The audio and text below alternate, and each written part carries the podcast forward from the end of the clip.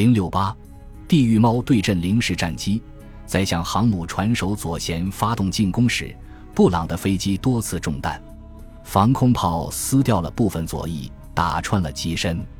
由于机翼油箱起火，炽热的火焰迅速蔓延，机上的无线电源和炮手被迫跳伞，但布朗留了下来。在飞鹰号向左急转的时候，布朗在水面上方二百英尺发射了鱼雷。落入水中的无线电源和炮手看到布朗驾驶着熊熊燃烧的飞机，在敌舰上空拖出一道长长的烟迹，然后消失在远方。塔特和欧马克分别掠过长门号的船首和船尾，接近了飞鹰号的右舷。由于飞鹰号的炮手暂时被布朗牵制住，塔特和欧马克趁机进入射程之内，发射了鱼雷。随后，塔特向左撤退。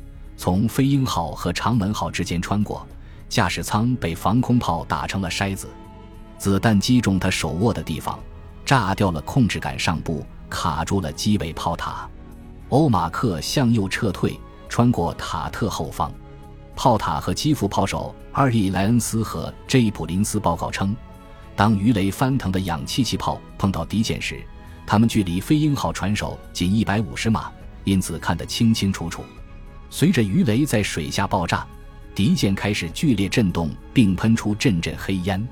为了节约燃油，吉格犬拉梅奇率领企业号上的轰炸机中队缓慢前行，于下午六点四十五分发现了小泽的公油轮。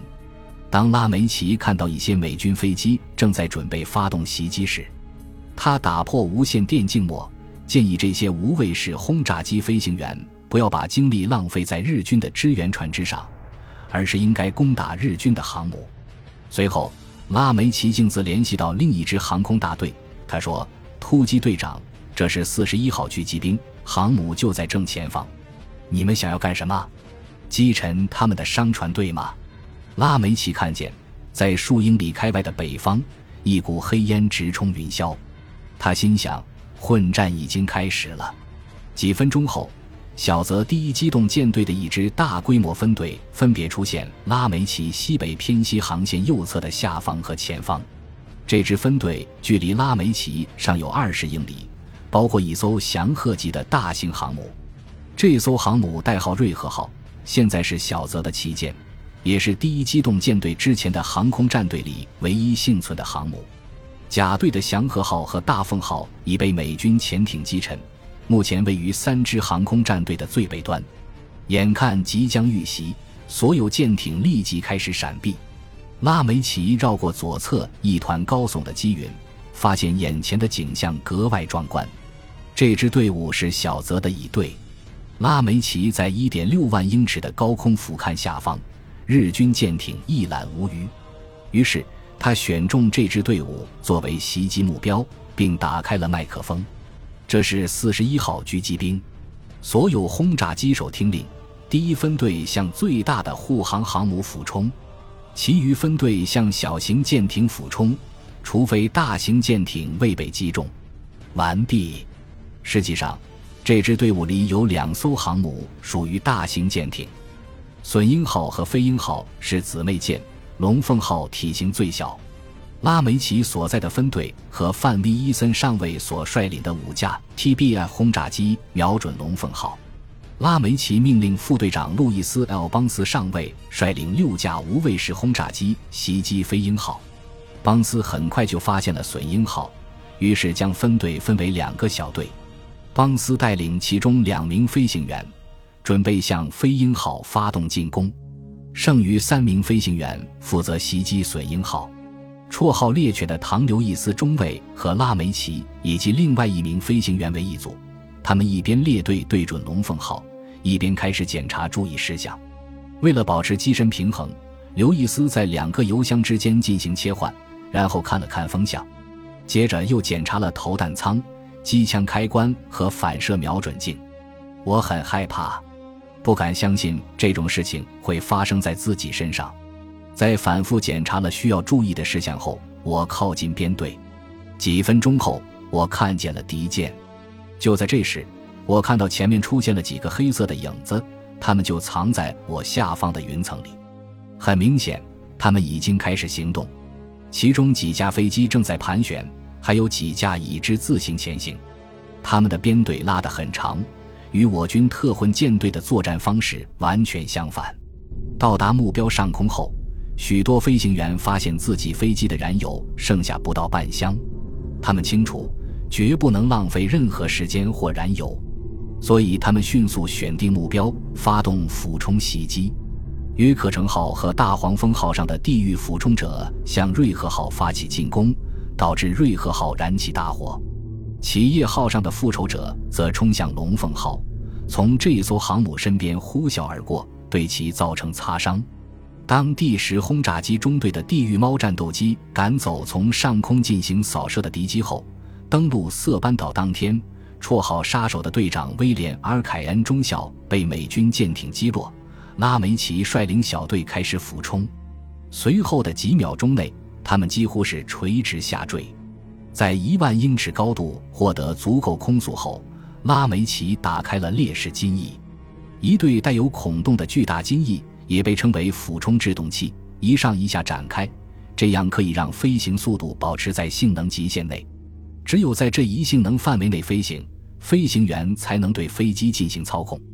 拉梅奇听到机尾炮手戴维·考利喊到上方出现了零式战机，于是立即开动了两挺点三零口径机枪。由于机翼开始发挥制动作用，考利侥幸摆脱了正准备对他发起进攻的零式战机。另一架敌机从考利下方开火，险些与他相撞。另外一边，拉梅奇的反射瞄准器已经锁定目标，所以将注意力和目光完全集中在前方。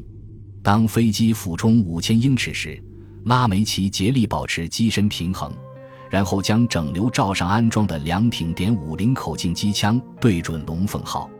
待夜光弹消失在航母前方的升降梯内，拉梅奇根据风速和目标活动做出调整，将中心光点对准航母前方，然后扣动扳机。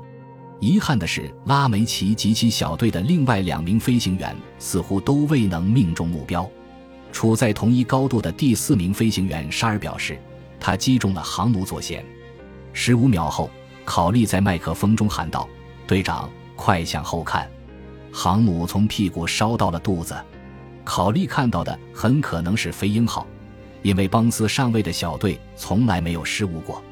唐刘易斯在邦斯身后向飞鹰号俯冲，这时他看到一架飞机冒出滚滚浓烟，刘易斯不禁在心中默念：“但愿不是有机。”我听到有日本佬在用我们的无线电频率通话，他们先是数数，然后继续讲话，他们都很兴奋。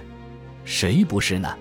就在这时，无线电里传来一个美国人的声音：“日军航母四点钟方向。”五千英尺，令刘易斯难以忍受的是，这一刻时间仿佛静止了。这是我第一次遇到如此漫长的俯冲过程。风从左侧刮来，我打出的子弹越过了目标，于是我向左盘旋前进，又冲了过去。这次有些效果。下方的航母看起来无比庞大，大的让人难以置信。那一刻，我由衷的感到欣喜。我经常梦到这种情景，接着我突然对自己感到害怕。我怎么会喜欢这种情景呢？我一定是疯了。此刻我几乎是垂直冲了下去，恰好位于一团团白色的烟雾中间。这是我第一次看清这些白色烟雾是从哪里冒出来的。航母两侧下方出现了大量闪烁的红点，这些红点正缓慢移向左舷，随即停了下来。只见红光一闪，一枚炸弹击中船侧，虽然位置有些靠前，但也算是命中了目标。我猜这一定是拳击手干的，这是我们给路易斯·邦斯起的绰号。下方航母停止了移动，还有什么比这更好的画面呢？无论刚才是谁投下的炸弹，我都要对他表示感激，因为是这枚炸弹让航母停在我的正下方。后来，邦斯上尉报告。使他击中了航母尾部，炸弹在船尾的一群飞机间引爆，其中大部分翻滚碎裂后跌入海中。塞西尔·尔梅斯特尔上尉紧随其后，用炸弹击中航母的鸭尾梢。接着就是唐刘易斯，在从三千英尺高空向下俯冲时，梅斯特尔将瞄准点对准目标右侧，以抵消风速。在刘易斯看来，航母仿佛已经停止了移动，也许是因为接连两次被击中船尾，导致螺旋桨受损。